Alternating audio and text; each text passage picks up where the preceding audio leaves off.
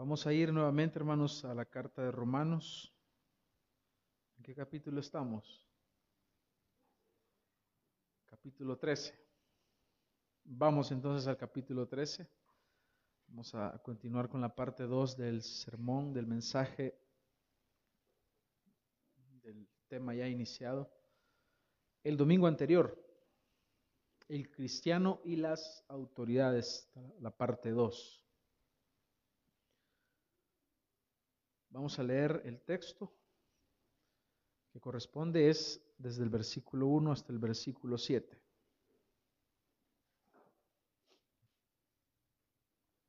Dice la palabra del Señor como está escrito, sométase toda persona a las autoridades que gobiernan, porque no hay autoridad sino de Dios, y las que existen por Dios son constituidas.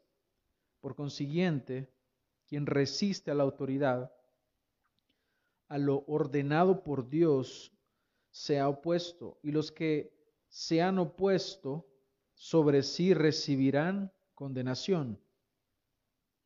Porque los gobernantes no son motivo de temor para los de buena conducta, sino para el que hace el mal. ¿Deseas pues no temer a la autoridad? Haz lo bueno y tendrás elogios de ella.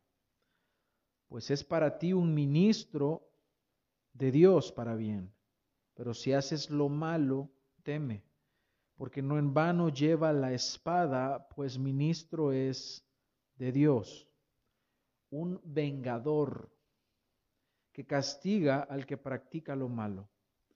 Por tanto es necesario someterse no solo por razón del castigo, sino también por causa de la conciencia, pues por esto también pagáis impuestos, porque los gobernantes son servidores de Dios dedicados precisamente a esto.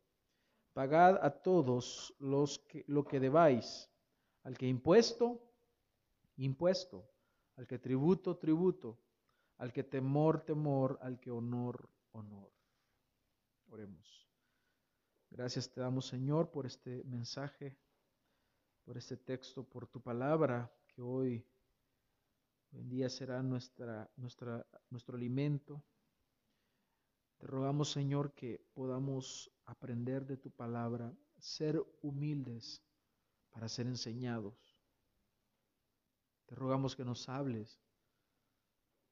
Te rogamos, Señor, que podamos ser transformados que cualquier pensamiento que nos ate a la carne, que nos ate a defender este mundo y no alinearnos con el reino de Dios, sea destruido ahora por tu palabra.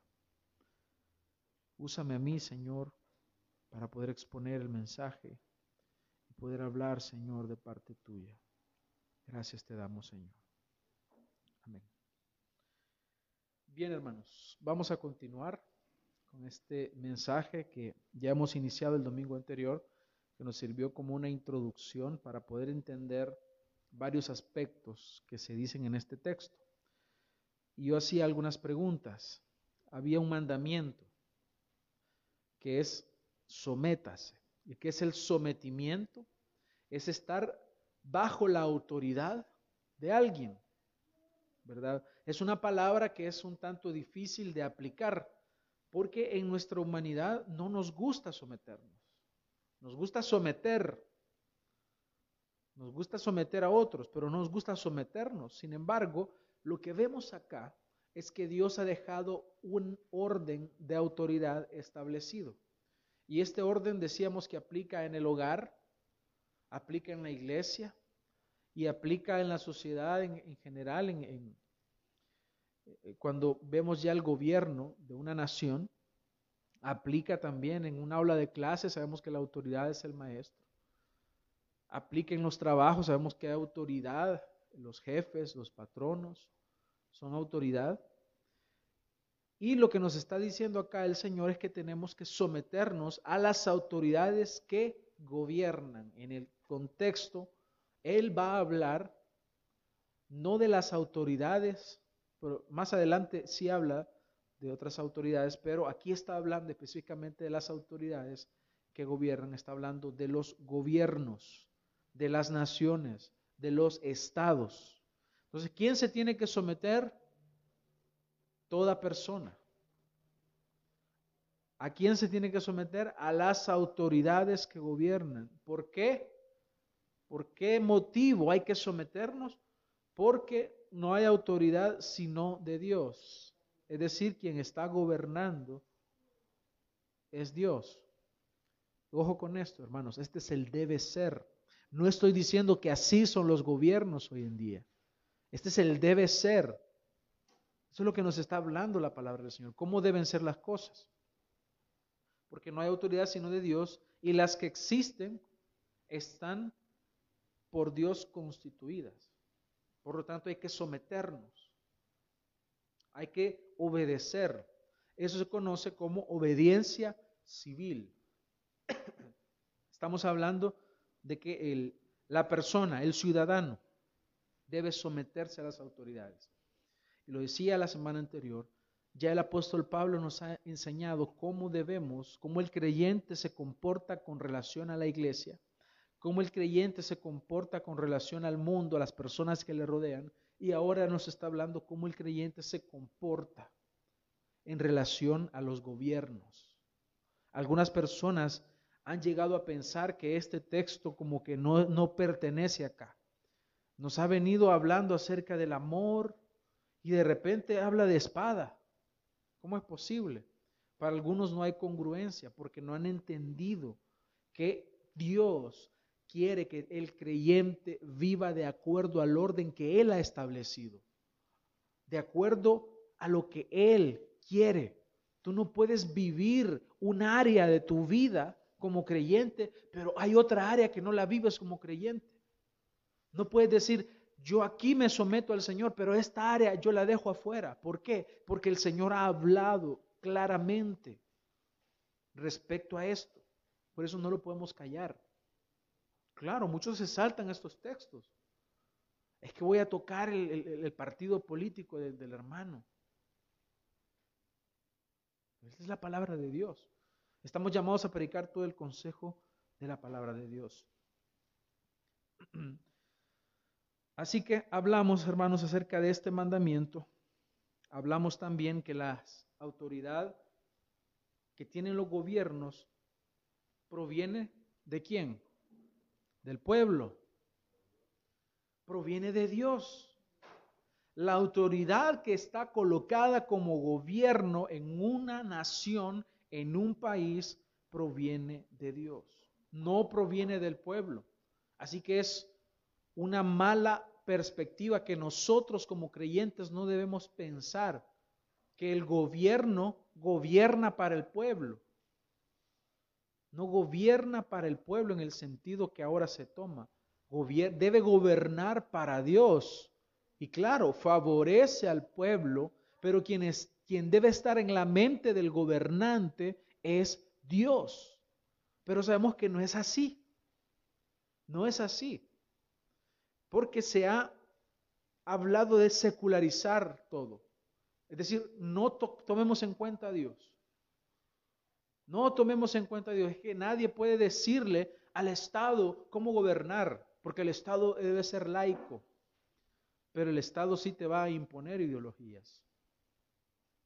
Así que es una, un argumento incongruente. Hablábamos también, hermanos, que no se trata solamente de capacidad intelectual. Muchos gobernantes están colocados por su capacidad intelectual, otros no por su capacidad intelectual, sino porque son amigos de los otros que están por encima de ellos y los han colocado, ahí y finalmente lo que vemos es corrupción. Esto es lo que impera hoy en día. Estoy tratando de hacer una retroalimentación de los puntos más relevantes que vimos. Y hablábamos que la autoridad que el Señor le da al gobierno no se extiende a todo lo que existe sino que hablamos que es algo limitado. Hoy voy a ampliar un poquito de esto. Es decir, el gobierno, y ahora se van a poner a pensar ustedes en esto. Si tú tienes un, un terreno y tienes ahí tu casa, por ley, si tú no pagas impuestos, por ejemplo, el Estado te puede, eh, te podría en algún determinado momento, no sé ahorita cómo está la, ley actual, y si hay alguna restricción, pero sí entendemos que hay una parte de abajo de no sé cuántos metros hacia abajo que ya no te pertenece, que ya es del Estado. También en algunos países, por ejemplo, eh, como Venezuela, y hay videos ahí, donde el expresidente y el ya, fallecido Hugo Chávez expropiaba, expropiese, decía, expropiese, expropiese, quitando propiedad privada. Vamos a ver también un poquito acerca del concepto de la propiedad privada y qué es lo que la Biblia dice de ello. Entonces, el Estado como gobernante está limitado, debe ser limitado bíblicamente. No puede ser ilimitado, hermanos. Porque Dios ha delimitado ya qué es lo que un gobierno debe hacer, cómo debe actuar. Así que debe de crear las condiciones el Estado. El gobierno está llamado a crear las condiciones para que tú vivas.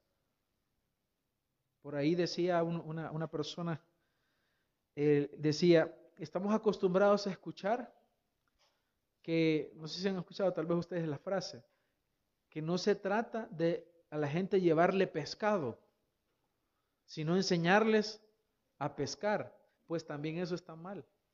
Porque el gobierno no tiene que enseñarte a pescar, el gobierno tiene que crearte las condiciones para que simplemente pesques. Ocupa ese ejemplo. ¿Quiénes tiene que enseñar? Ya lo vamos a ver ahora. En quién está la obligación de poder instruir en cuanto a lo moral. Y claro, Dios ha dejado médicos, Dios ha dejado maestros. Aquí tenemos un maestro, tenemos aquí abogados. Y Dios los ha dejado y les ha permitido que desarrollen una profesión y que ellos puedan vivir de esto. Ahora bien, ¿quién elige con quién abogado va a trabajar, quién elige con qué, en qué escuela, en qué colegio va a poner a sus hijos y qué es lo que se le debe enseñar a los hijos. Pues deben ser los padres, no el Estado imponer eso. Ya vamos a ver eso entonces. Esta parte que vamos a desarrollar ahora, hermanos, que va a ser más corta que la anterior, espero yo, es lo que tiene que ver con lo que continúa diciendo el apóstol Pablo. Dice, por consiguiente, el que resiste a la autoridad, a lo ordenado por Dios, se ha opuesto, y los que se han opuesto sobre sí recibirán condenación. Hablábamos la semana pasada que hay que someternos, eso está claro acá. Si tú te resistes a la autoridad que Dios ha dejado establecida, tú te estás resistiendo finalmente a Dios. Estamos viendo que esto es el debe ser. Es decir, debemos someternos a la autoridad. Pero ¿por qué debemos someternos a la autoridad? Porque la autoridad ha sido puesta por Dios. Pero hay otro por qué. Versículo 3 dice, porque los gobernantes no son motivo de temor para los de buena conducta, sino para el que hace el mal. Entonces, el gobernante que Dios ha dejado establecido, que Dios le ha dado autoridad, que Él lo ha puesto, dice que no son motivos de temor. ¿Quién le tiene miedo al gobierno? ¿No nos da temor acaso que se cometa alguna injusticia de parte de los gobernantes hacia nosotros? Sí, nos puede llegar a dar temor.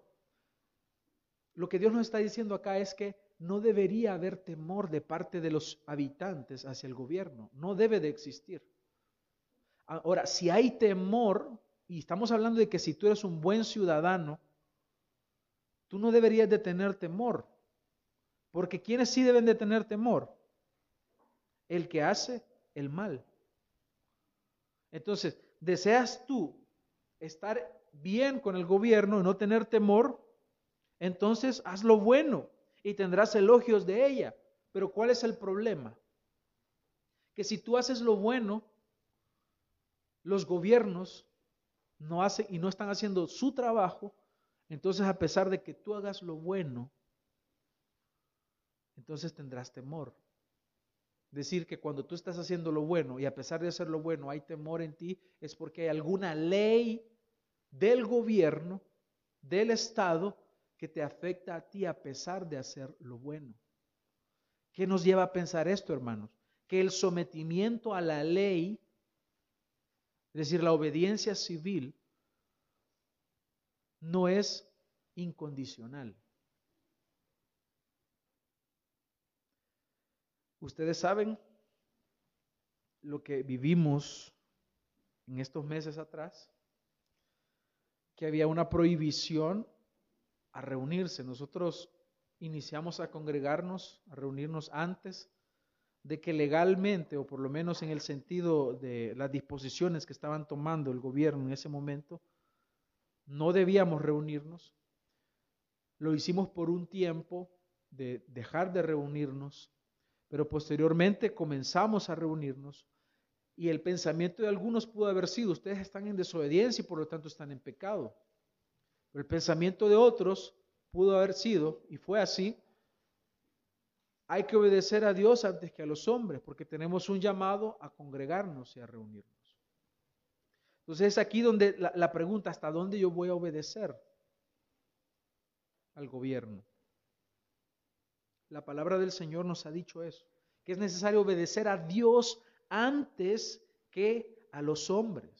Cuando una disposición del gobierno, una ley del Estado va a reñir con una obligación que tú tienes para con Dios, para con la iglesia, para con los mandamientos y su palabra, entonces tú tienes que, debes como hijo de Dios, elegir obedecer a Dios antes que obedecer a los hombres. Tiene que ser así. Y habiendo hablado ya de la, de la obediencia, que yo voy a profundizar en una tercera oportunidad, el versículo 4 es donde vamos a estar ahora, dice, pues es para ti un ministro de Dios para bien. Aquí ya encontramos un elemento distinto dice que es un ministro de Dios. Es un ministro de Dios. Es decir, ha sido puesto por Dios para obedecer a Dios y actuar a favor de Dios, porque es un ministro del Señor. Entonces, ¿para quién debe gobernar? Para Dios. ¿A quién debe obedecer el gobierno? A Dios, porque es un ministro de Dios. Y dice que es un vengador que castiga al que practica lo malo. O sea que el gobierno tiene aquí obligaciones claras y definidas de parte de Dios. Y es aplicar la justicia. Y es aplicar leyes en la cual se castiga al que hace lo malo, no al que hace lo bueno. Pero hoy en día se castiga, y escuchen bien esto, va a parecer un poco extraño, pero es así, se castiga al que trabaja al que tiene su negocio, se castiga con impuestos. Los impuestos son necesarios en un gobierno, porque dice, más adelante habla de los impuestos, son necesarios. Pero si tú tienes tu negocio, pones tu rótulo, debes pagar impuestos, se castiga. Pero aquel que, se, acuerdan de, de una disposición que uno, creo que en el gobierno anterior al que estamos, había una disposición de ayudar, no sé si al final se llevó a cabo, de ayudar a los ninis, el que ni trabaja ni estudia, y les iban a dar. Entonces, por ahí salió este pensamiento: ¿cómo es posible que se castigue al que está trabajando y el que no quiere estudiar ni trabajar, se le va a dar una, una ayuda? ¿Cómo es eso? Parece extraño, pero es así. Se imponen cargas. Hay un texto, no lo tengo acá en este momento, pero hay un texto, dice que hay, hay reyes que son imprudentes, que destruyen la nación con cargas tributarias, mucho impuesto. Ahora, ¿quiere decir que no se deben recoger impuestos? No, los impuestos son necesarios y tienen un fin. pero no se debe abusar. Pero acá y en otros países y en el mundo occidental que nosotros estamos, hay impuesto tras impuesto. Entonces, eso lo que hace es castigar a quien no tiene que ser castigado. Pero sí, la palabra del Señor le está estipulando acá un, una obra, una labor que debe hacer. Y tiene que ser vengador, que castiga al que practica lo malo. Una labor definida para el gobierno. Entonces, hoy vamos a hablar acerca de que el gobierno es para servir a Dios y no para servirse a sí mismos. El gobierno está para servir a Dios, porque es ministro del Señor. Es ministro de Dios. Así que si Dios es el Señor soberano, entonces todos los gobernantes y todos los gobiernos deben ser vistos como siervos de Dios, deben servir a Dios. Esto está claro para nosotros. Pero resulta que cuando nosotros vemos la realidad, vemos que no es así. Porque hay un servicio hacia sí mismos. ¿Por qué muchas personas quieren llegar a puestos políticos? Porque es dinero fácil. Porque, pónganse a pensar en eso. Ellos se llaman servidores públicos, pero se están, muchos de ellos se sirven a sí mismos. Muchos de ellos entran en el juego de una política sucia para poder satisfacer sus propios deseos. Y vemos gobernantes que entran pobres y salen millonarios. Se sirven a sí mismos. Y no es lo que Dios está diciendo. Dios le está diciendo son siervos del Señor, son ministros. Ellos se enseñorean de puestos políticos, se enseñorean de puestos públicos cargos públicos y no quieren salir nunca de ahí. Vemos que se perpetúan en el poder, ahí vemos las dictaduras y nadie los puede sacar de ahí. Entonces se enseñorean. La palabra de Dios nos muestra que solo existe un solo Señor, Efesios 4, 5. Hay un solo Señor, es decir, Él es el que gobierna, Él es el que está sobre todo. Un solo Señor, una sola fe, un solo bautismo, un solo Dios y Padre de todos que está sobre todos, por todos y en todos. Él está sobre todo lo que existe. Hay un solo Señor. Y cualquier autoridad terrenal que usurpa ese lugar, es únicamente que le pertenece a Dios, está pecando gravemente. Cualquier persona que toma el lugar de Dios, está pecando gravemente. Está pecando de la misma manera que el príncipe de las tinieblas que solamente es digno de ser lanzado al infierno, es digno de la condenación eterna. Por lo tanto, es una grave ofensa ante Dios, una grave ofensa a Dios, pretender ser Dios y creer el gobierno que Él puede hacer las cosas que están a su antojo. El gobierno, los gobiernos creen que es así. Creen que ellos pueden hacer lo que ellos quieran. Esta actitud llega nada más a compararse al capricho de un niño, que al saber que tienen cierto poder sobre la nación, entonces piensan que se les ha dado una autoridad para destruir el orden que Dios ha establecido, pero no es así. Y al creerse soberanos, ellos piensan que las personas existen para ellos, que ellos deben exigir para ellos cualquier tipo de tributo como se les dé la gana, para darles a ellos más, y aprovecharse. Imponen cargas tributarias para recaudar dinero y así mantener en funcionamiento un sistema que está corrupto, que está corrompido. Esto es lo que Dios aborrece, hermanos. Si ustedes creen que Dios no ha hablado de esto, están equivocados, porque sí, el Señor ya habló de esto.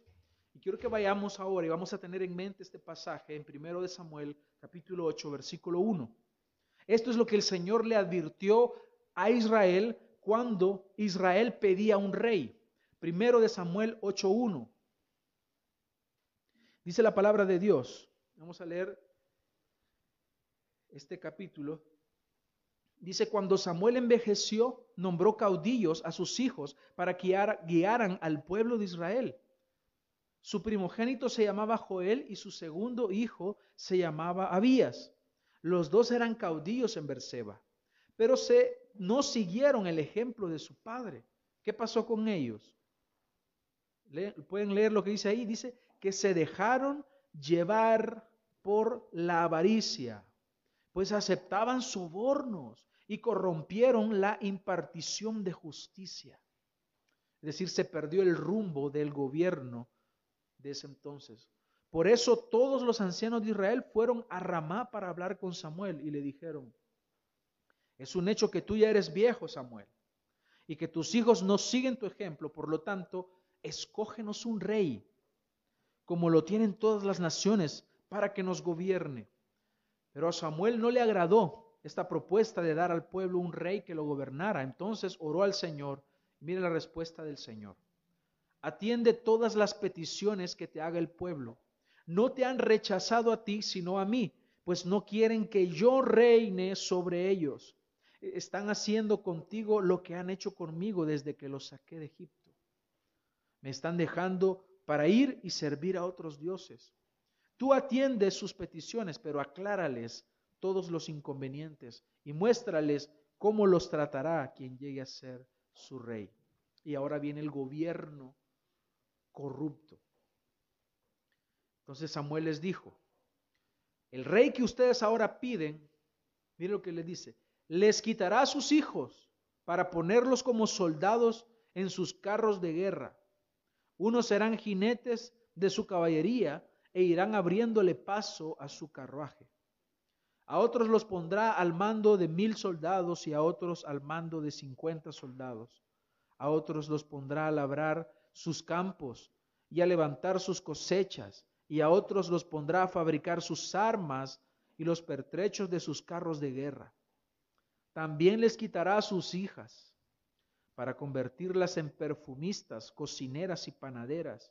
Además les quitará sus mejores tierras y sus viñedos y olivares, y todo eso se lo entregará a sus sirvientes. Les quitará también la décima parte de sus granos y de sus viñedos para pagarles a sus oficiales y a sus sirvientes. Les quitará sus siervos y siervas y sus mejores jóvenes y sus asnos y bueyes para que trabajen para él.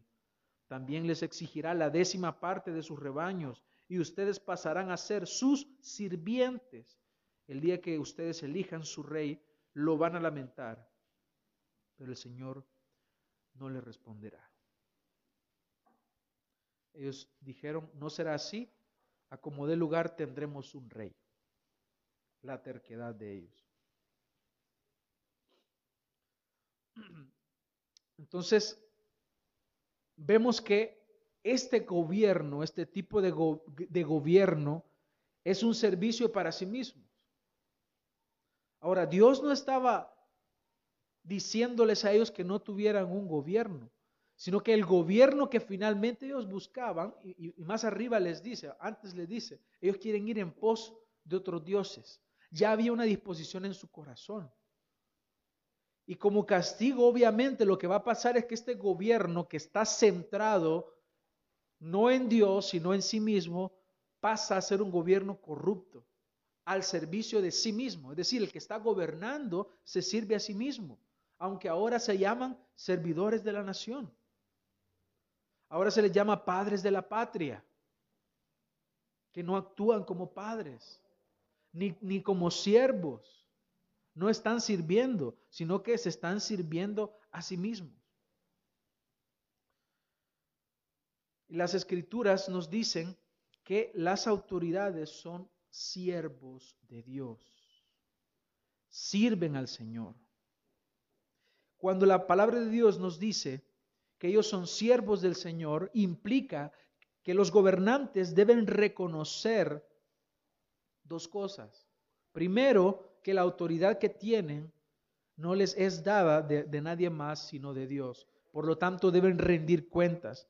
Y en segundo lugar, que tienen responsabilidades que están limitadas y determinadas por Dios. Mire lo que, lo que dice jueces 5:22. Luego los israelitas le dijeron a Gedeón, queremos que tú y tu familia sean nuestros jefes, puesto que nos libraste de los madianitas. Pero Gedeón le respondió, ni yo ni mi familia seremos los jefes de ustedes, será el Señor quien los gobierne. Porque no se trata de nosotros, no se trata de las leyes que el ser humano pueda poner. Se trata de actuar y vivir de acuerdo a Dios, reconociendo que hay un Dios, reconociendo que hay una autoridad. El padre en el hogar no puede rebasar una autoridad que no le compete.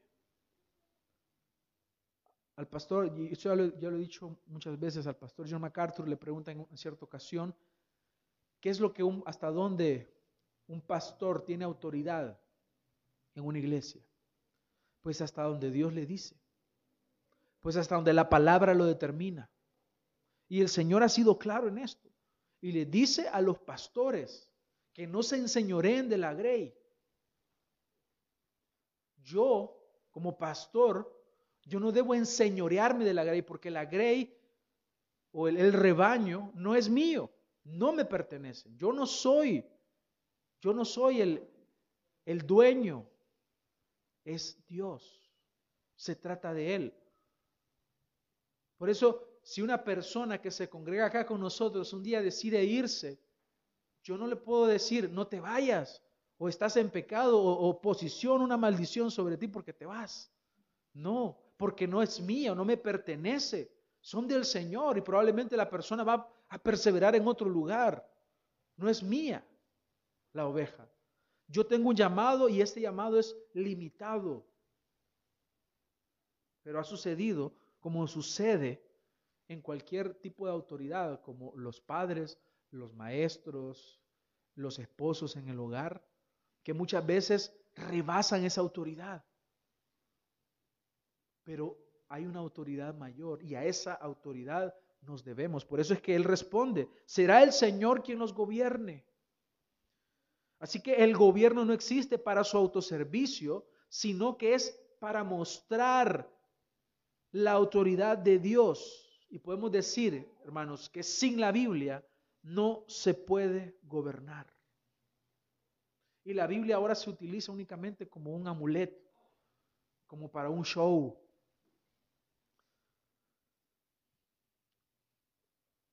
tanto los magistrados, alcaldes, policías, jueces, diputados, todos que están en el gobierno, porque están gobernando al final, todos ellos deben verse como siervos de Dios, no para el servicio de ellos. Como que si estuvieran en el cargo para hacer la voluntad de ellos o la voluntad de la gente. No es así, hermanos. Dios les ha estipulado trabajos, les ha estipulado límites que deben ser realizados. Así que son siervos del Señor para dos cosas, según nos dice el texto en Romanos. Para nuestro bien y para castigar lo malo, para castigar al malvado. Así que el que practica la justicia y guarda la ley, no tiene por qué temer al castigo. No tiene por qué temer. ¿Por qué? Porque está haciendo lo que es agradable a Dios. Sin embargo, cuando estas leyes, hermanos, y aquí entramos a este punto de quiebre, podemos decir, sin embargo, cuando hay leyes que van en contra de la voluntad de Dios, no solo está permitido, y voy a, decir esto despacio. Voy a decir esto despacio, porque quiero que presten mucha atención. Cuando hay leyes que van en contra de la palabra de Dios, no solo les es permitido, nos es permitido desobedecer, sino que es un mandamiento desobedecer a las autoridades. Cuando esas leyes van en contra de la palabra de Dios. Porque una vez que las autoridades han dejado de sujetarse a Dios y se declaran enemigos de Dios, se convierten en aberraciones monstruosas que atentan al gobierno de Dios, que van en contra del gobierno de Dios. Esto es lo que está viviendo la iglesia de Grace Community Church en Estados Unidos hoy. Porque hay una lucha en contra de la iglesia. Por lo tanto, ellos deben desobedecer y tienen esa obligación de desobedecer al gobierno porque están en contra de Dios. Así que el gobierno está para infundir temor al malvado, temor al malo. De alguna manera, ustedes saben que si ustedes están haciendo algo malo, ustedes les da temor. Cuando están haciendo un giro en U indebido, están viendo si no está la policía. Saben que están haciendo algo malo, temen. Temen. Cuando el ladrón se va a meter a una casa, el corazón le hace, se le acelera porque sabe que está haciendo algo malo. Y teme. Si me agarran y me llevan a la policía y me meten preso, teme. Pero aún así lo hace. Así que la palabra de Dios nos dice que el gobierno tiene que una espada. Y la espada, hermanos, no es para hacer caricias. La espada es para castigar, y lo hemos estado viendo en Apocalipsis, en el estudio de los jueves, cómo la espada representa ese poder que Dios le ha dado a los gobiernos y ejercer una autoridad. Y la espada que lleva el Estado no la lleva en vano, sino que debe usarla, no para imponer su voluntad, sino para imponer la voluntad de Dios. Que el malvado no prospere. Y de esta manera el Señor está haciendo un juicio sobre los seres humanos. Entonces, ¿quién es el que se venga? Es el Señor. ¿Y a quién utiliza? Al gobierno, porque el Dios le ha dado una espada y le ha delimitado esa autoridad. Así que debemos entender que la tarea del gobierno es específica, hermanos, es limitada, así como la labor de la iglesia es limitada, tiene proporciones limitadas que Dios le ha establecido. La iglesia no puede imponer un castigo civil, no le es concedido eso. Ni tampoco el Estado puede poner en disciplina a un hermano no le es concedido eso. Así que Dios ha permitido que los gobiernos puedan emitir leyes que vayan en consonancia con la palabra de Dios, que vayan en relación con este orden propio de la naturaleza de Dios que Dios mismo ha establecido. En ese sentido, ¿qué es lo que el gobierno emite? Leyes. Dios ha dejado leyes. Él ya nos ha dado leyes que nosotros debemos cumplir y también permite que los gobiernos emitan leyes. Pero, aquí viene el gran pero, hermanos, existen leyes que son malas y existen leyes que son buenas. ¿Cuáles son las leyes malas? Simplemente aquellas que no cumplen con la función de y de castigar el delito. Dice el Señor en Deuteronomio 4, 5, 6, dice, mirad, yo os he enseñado estatutos y decretos como el Señor mi Dios me mandó, para que hagáis así en medio de la tierra en la cual entréis a tomar posesión. Guardaos pues y ponedlos por obra, porque esta es vuestra sabiduría. Isaías 10.1. Hay de los que dictan leyes injustas. Hay entonces, hermanos, hay leyes injustas y prescriben tiranía. Hay leyes que no son dignas de obedecer. En otras palabras, el gobierno tiene responsabilidades limitadas. No son para dominar y controlar a la gente, sino que son para servir al Señor. Ni el gobierno puede también sustituir o tomarse atribuciones de actividades que son de carácter privado. Les voy a poner un ejemplo. Voy a tomar cuatro actividades que el Estado se ha tomado que no le competen. La educación de los hijos. ¿De quién es la labor? ¿Qué dice Proverbios 22, 22 6? Instruye al niño en su camino. ¿A quién se lo dice? ¿Al gobierno? A los padres. La educación de los hijos es una labor que corresponde a los padres. El Padre enseña. Le dice en Deuteronomio 6:4 a Israel, oh Israel, El Señor tu Dios uno es, y amarás al Señor tu Dios de todo tu corazón y de toda tu alma y con todas tus fuerzas. Y estas palabras que yo te mando hoy estarán en tu corazón y las repetirás a tus hijos. Es responsabilidad de los padres instruir a los hijos. Y para la educación de ciencia, de matemáticas, de lenguaje y literatura, ¿a quién es que se asigna a maestros que se han preparado para ello. Pero el aspecto moral no le corresponde. Claro, hay, hay moralidad que es de acuerdo a la palabra de Dios. Yo me acuerdo que yo recibía moral y cívica. Y me gustaba mucho porque hablábamos de valores morales. Ahora ya no se enseña, ¿verdad? No hay moral. moral. Y si, se enseña una moral, es una moral que es en contra de los principios de la palabra de Dios.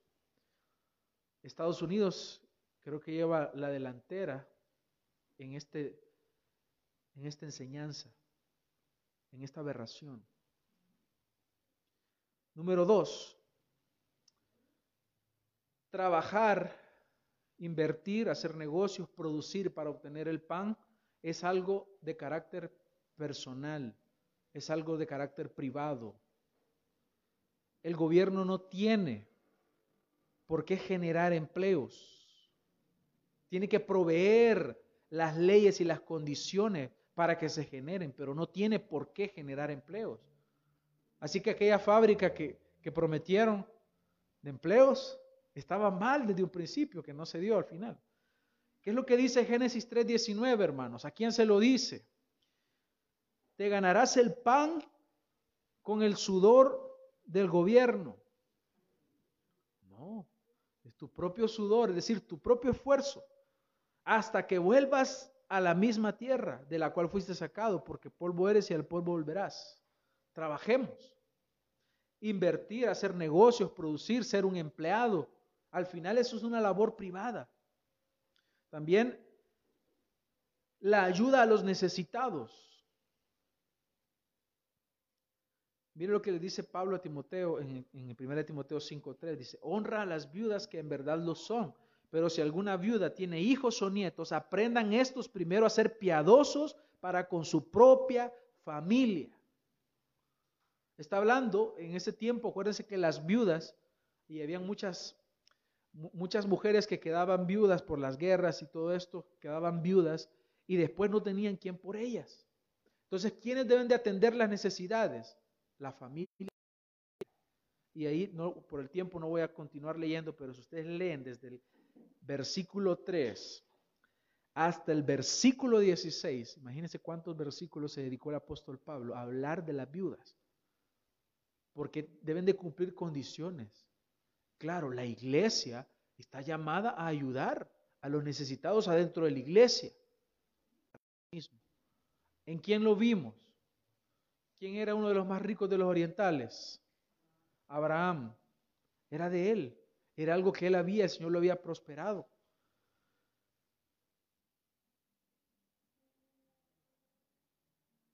Y lo que nosotros ya vimos, hay un, hay un, hay un caso que se da en Primera Reyes capítulo 21 con el rey Acab, que él era el esposo de Jezabel. Hay, una, hay, un, hay un, ejemplo que nos deja ahí la palabra de Dios, y es que este hombre vio un, un terrenito y que le pertenecía a otro hombre. Y él se la, se la quiso pedir, él no se la quiso. Vieron una oportunidad ahí y hicieron que acusaran a Nabot, que él era el dueño, y lo mataran. ¿Y quién dio la idea? Jezabel. Jezabel le dio esa idea a Acab. Y al final ella le dice, mira, ya te conseguí tu, tu parcelita. Y se la quitaron. Entonces, ¿qué vemos ahí? La propiedad privada. Y vemos al gobierno quitando de forma corrupta lo que no le pertenece. ¿Estaba Dios de acuerdo con eso, hermanos? No. Porque si tú te esfuerzas, trabajas, y ojo con esto, por eso no creamos a la teología de la prosperidad que te promete, que si tú traes hoy tu ofrenda, entonces tú vas a tener multiplicado y multiplicado y vas a tener mucho dinero y te vas a hacer millonario. Es que si no trabajas, si no inviertes, si no haces negocios, nada va a pasar. Nada va a pasar, no te va a caer. Así que no estemos esperando los rollos ahí de billete en la puerta, porque no van a aparecer. Hay que trabajar, hay que invertir y Dios nos da sabiduría para eso. Así que Dios quiere que haya propiedad privada, así que tengamos cuidado con algo que se llama estatismo o el estado niñera o el estado del bienestar, creer que todo depende, que el gobierno me lo va a dar. No, hermanos, y aquí me he quedado corto con, con las porque hay más limitaciones que debe tener el, el Estado y por motivos de tiempo no lo vamos a ver. Pero cuidado con depender del Estado, porque tú dependes de Dios. Dios te da a ti capacidades.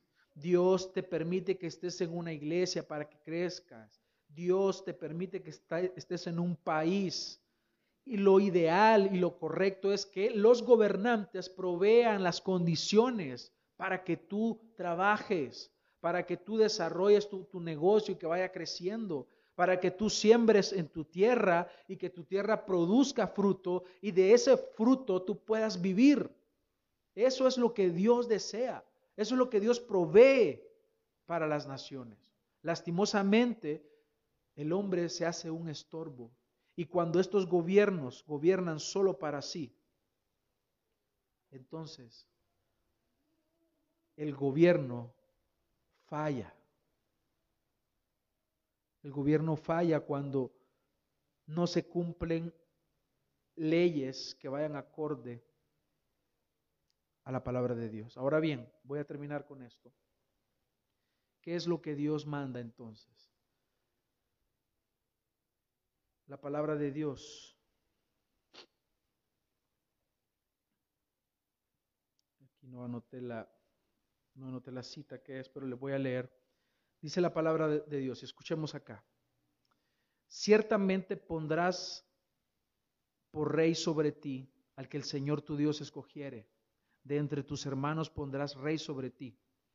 No podrás poner sobre ti a hombre extranjero que no sea tu hermano pero Él no aumentará para sí caballos. Escuchemos qué es lo que el Señor quiere para los gobernantes. No aumentará para sí caballos, ni hará volver al pueblo a Egipto con el fin de aumentar caballos. Porque el Señor os ha dicho, no volváis nunca por ese camino. Ni tomará para sí muchas mujeres para que su corazón no se desvíe, ni plata ni oro amontonará para sí en abundancia. Y cuando se siente sobre el trono de su reino, entonces escribirá para sí en un libro una copia de esta ley, Deuteronomio, del original que está al cuidado de los sacerdotes levitas, y lo tendrá consigo, y leerá en él todos los días de su vida para que aprenda a temer al Señor su Dios para guardar todas las palabras de esta ley y estos estatutos, para ponerlos por obra, para que no se eleve su corazón sobre sus hermanos, ni se aparte del mandamiento a diestra ni a siniestra, a fin de que prolongue sus días en su reino, él y sus hijos en medio de Israel. Este es el gobierno que Dios ha ordenado no otro, no el que les leí antes. ¿Se dieron cuenta cuál es el que Dios manda y cuál es el que Dios aborrece? Dios entonces ha hablado, hermanos, de política. Así que la política no tiene que ser un, tema vetado entre nosotros. Tiene que darse de acuerdo a la palabra de Dios. ¿Por qué? Porque Dios habló. Dios no cayó sobre esto. Es algo de interés. Así que nuestro llamado, hermanos, es aplicar estos principios para que tengamos una visión correcta del gobierno. ¿Quién está en la cabeza? Dios. Dios demanda a los gobernantes actividades y acciones totalmente limitadas, no ilimitados. Cuando nosotros, perdón, hoy que estamos en un sistema en el cual se elige por votación, Piensa bien en quién tú estás votando. No vayas a votar por alguien que desde ya te está diciendo que sus principios o lo que va a promover ese gobernante no es de acuerdo a la palabra de Dios. Tengamos mucho cuidado con esto. Gracias.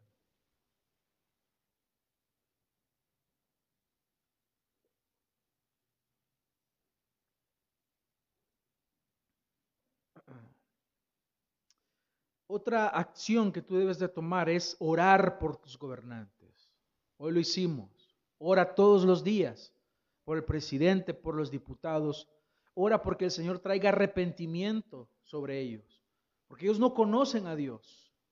Algunos de ellos han vendido sus principios cristianos por formar parte de un sistema que está corrompido. Así que ora por ellos. Número tres, si tú puedes involucrarte, puedes hacerlo. Involucrarte políticamente. ¿Cómo lo puedes hacer? Pues si tú, aquí tienes tú la libertad de poder hacerlo y participar en un partido político, que es la forma en la cual está eh, establecido en nuestro país, tú puedes hacerlo vertiendo la palabra de Dios y opiniones que sean cristianas. Ahí donde tú vas a participar, pero no participes en movimientos políticos que tú sabes que van en contra de la palabra de Dios. Hay un movimiento, y voy a mencionar el nombre eh, con toda libertad, hay que tener cuidado con ellos, que se llama Nuestro Tiempo. Libremente promueven aborto, matrimonios homosexuales, y con cualquier político que vaya en, ese, en esa línea, hermanos, no es por ahí. No es por ahí. ¿Cómo vamos a votar por alguien que promueve eso? Sería cuestionable tu fe. Apoya los esfuerzos de cristianos que incursionen en la política. Ahorita sabemos que hay muchos problemas con los partidos políticos porque hay destapes de corrupción enormes. Pero ya hay ciertos movimientos que están surgiendo que son eh, partidos políticos que van buscando una transformación por ahí, así que todavía no, no, es el tiempo de poderlos mencionar. Sin embargo, eh, si alguno de ustedes quiere saber al respecto, yo conozco de uno que está iniciando, es un movimiento político eh, conformado por cristianos y tienen que ver los, los principios que ellos promueven para que ustedes decidan si van a apoyarlos o no. Esto no es algo obligatorio, hermanos. Pero tenemos la obligación como creyentes, si, queremos de verdad ver, yo, yo lo decía el domingo pasado, si queremos ver que esto se aplique a la palabra de Dios, ¿cómo lo vamos a hacer? ¿Acaso será solo viendo? ¿Para qué utilizas tus redes sociales? si no participarás en un movimiento que pueda hacer esto políticamente, ¿para qué utilizas tus redes sociales? ¿Solo para compartir memes? ¿Qué tal si compartes la palabra de Dios ahí también? ¿Qué tal si compartes lo que la Biblia dice respecto a un tema que está ahora desarrollándose y, la gente lo está tergiversando y apareces tú con la palabra de Dios? Un tema que, que ahora Imagínate, ahora hasta preguntar que si el, homosexualismo es pecado, ahora ya, ya te ven feo. Y, ¿Por qué estás preguntando eso si eso es normal? Pero apareces tú con la palabra de Dios y qué es lo que dice Dios al respecto. Tú estás transformando e influyendo en una cultura que va en contra de Dios. ¿Cómo lo puedes hacer? Por medio de ese tipo de acciones. Predica la palabra de Dios, insiste a tiempo, fuera de tiempo. Es que es la única forma en la cual tú puedes verdaderamente influir. Viendo también que tus hijos estudien en colegios cristianos, guardándolos de lo que el mundo les va a enseñar. Decía por ahí el pastor Arces Pro que probablemente la educación que el gobierno te da, que dice que es gratuita, es la más cara, porque ahí te los van a adoctrinar, ahí te les van a enseñar a vivir de acuerdo al sistema de este mundo. Así que hermanos, eh, esto tiene una tercera parte que yo la voy a concluir el próximo domingo. Pero vemos aquí, hermanos, cómo es que Dios quiere que las cosas se den. Así que oremos, oremos porque vivimos tiempos malos, tiempos en los cuales la palabra de Dios se hizo a un lado y lo que queda ahora es desgracia sobre desgracia y los únicos que tienen la luz para alumbrar este mundo de oscuridad somos nosotros, la iglesia de Cristo. Y una luz no se pone abajo de la mesa, se pone arriba de la mesa para que alumbre a los que están en toda la casa. Oremos. Señor, gracias te damos en esta preciosa mañana que nos has dado el privilegio de reunirnos. Gracias por tu palabra, Señor. Gracias te damos, Padre, por porque tú eres bueno. Gracias te damos, Señor, porque tú eres maravilloso. Porque nada, Señor, en este mundo se compara a ti. Hoy te agradecemos por la instrucción que nos has dado. Hoy te agradecemos, Señor, porque hasta este momento tú nos has guiado y hoy permites que descubramos algo que tal vez estaba velado de alguna manera para nosotros y hoy podemos verlo. Yo te ruego, Señor, que guíes nuestro camino,